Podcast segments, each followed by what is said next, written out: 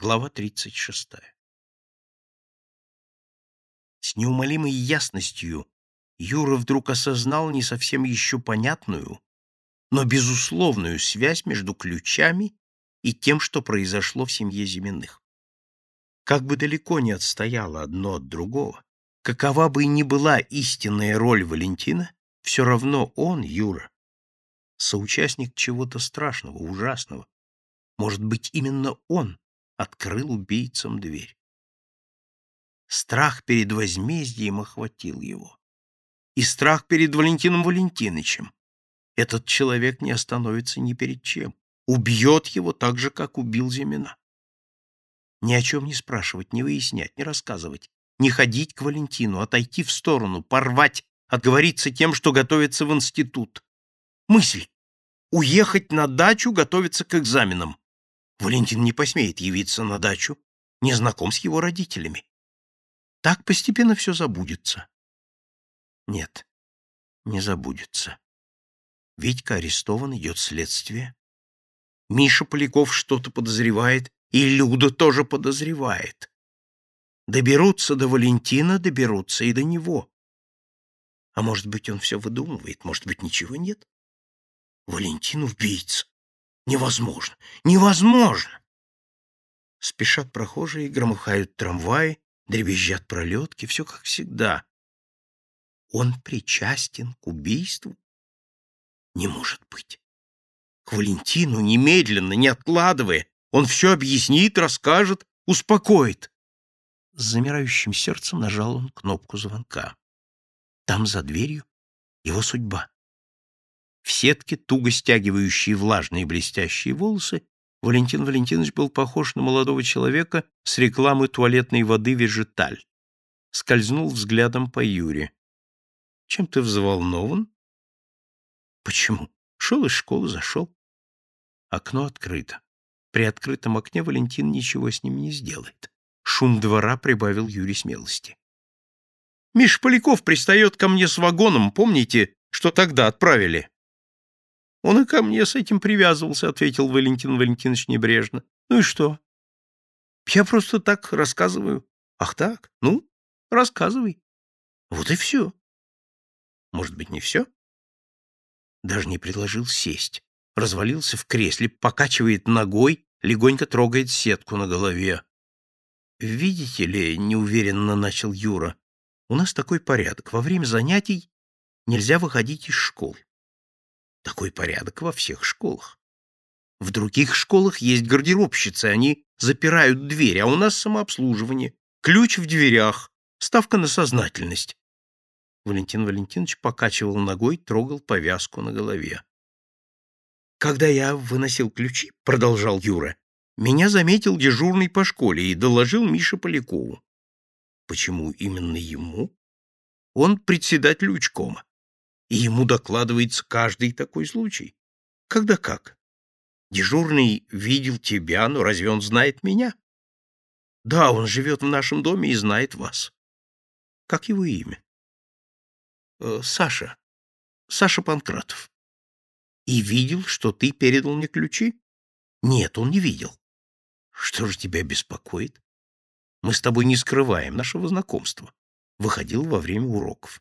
Тебя за это накажут? Просто я хотел вам сказать, Миша Поляков выискивает факты против вас. Зачем?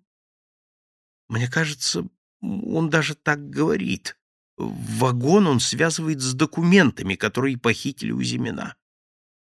Валентин Валентинович поднял красивые, тонко очерченные брови. Большой криминалист. А с убийством Зимина он этого не связывает? Не знаю. А ты? Что я? Ты связываешь вагон, то есть, будем прямо говорить, меня с кражей документов и с убийством. Что Валентин Валентинович, как вы можете даже спрашивать про это? Слава Богу! Валентин Валентинович подошел к зеркалу, осторожно, обеими руками снял сетку с головы, расчесал волосы, чуть-чуть подбил, чтобы не выглядели прилизанными, положил повязку на туалетный столик, не оборачиваясь, бросил. — Чего стоишь? Садись. Юра сел на диван. Валентин Валентинович повернул голову в одну сторону, в другую, любуясь прической, Потом подошел к окну и закрыл его. Юра обомлел. Этого он боялся больше всего. Но не подняться, не двинуться с места не мог. Валентин Валентинович снова уселся в кресло, подтянул брюки, закурил папиросу, выпустил длинную струю дыма. — Ну, рассказывай. — Что? Что тебя привело ко мне? — Видите ли, — робко проговорил Юра, вцепившись в диван и пытаясь таким образом унять или хотя бы скрыть дрожь пальцев. Э, Люда мне сказала, что косметический набор вы ее маме не дарили. Ну и что? Ведь для этого вы взяли ключи. Да, для этого я взял ключи. Но когда я тебе говорил, что вошел в квартиру и положил набор? Говорил я тебе это? Нет, не говорили. Так вот, я не заходил в квартиру, не решился. А тебе не сказал, не хотел выглядеть перед тобой трусом. Походил, походил вокруг дома и не зашел. И слава богу, наше с тобой счастье. Как бы мы выглядели теперь после всего, что произошло? Моя глупая затея, а я теперь вижу, что она глупая, кончилась ничем.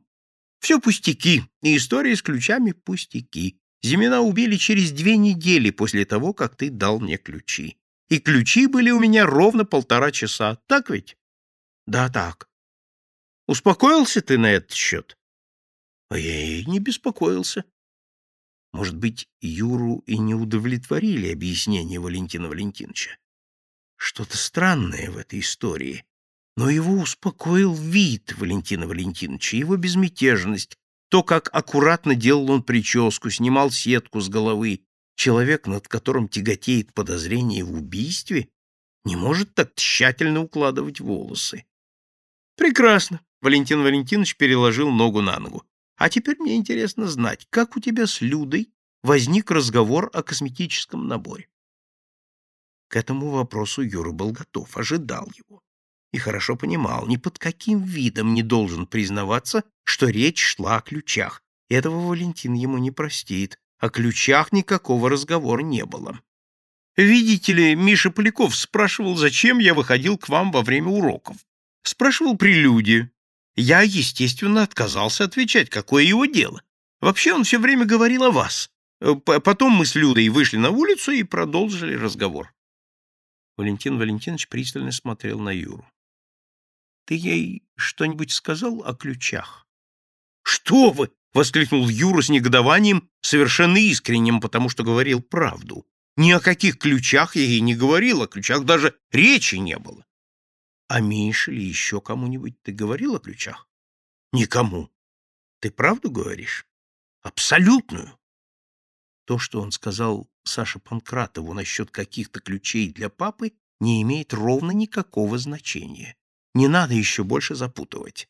— Твой Миша ревнует меня к своей циркачке, — сказал Валентин Валентинович.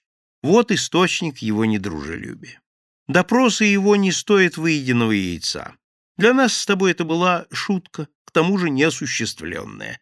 Но после трагической гибели Николая Львовича Естественно, ни один следователь не может, не имеет права равнодушно отнестись к тому, что ты взял из портфеля ключи от квартиры. И этот факт, если им заинтересуются, может толкнуть следствие на ложный путь. Этого не следует допускать. Если ты проболтался о ключах, нас ждут осложнения, мы должны быть к ним готовы. Поэтому будь со мной откровенен. Это очень важно, предупреждаю тебя. Скажи честно, ты говорил кому-нибудь о ключах? Все ясно. Врет. Ни одного слова правды. И Юра твердо ответил «Никому». Хорошо. И никому об этом ни слова. В наше время шутить не любят и шуток не понимают. Наша шутка с ключами может обернуться катастрофой. Для нас обоих. Ты меня понял? Прекрасно. Кстати, кончил ты уже школу или нет? Вроде бы кончил. В мое время окончание гимназии было событием. Что-то дарили. Например, путешествие в Италию или Египет. Я предпочел бы в Индию, страну чудес, — рассмеялся Юра.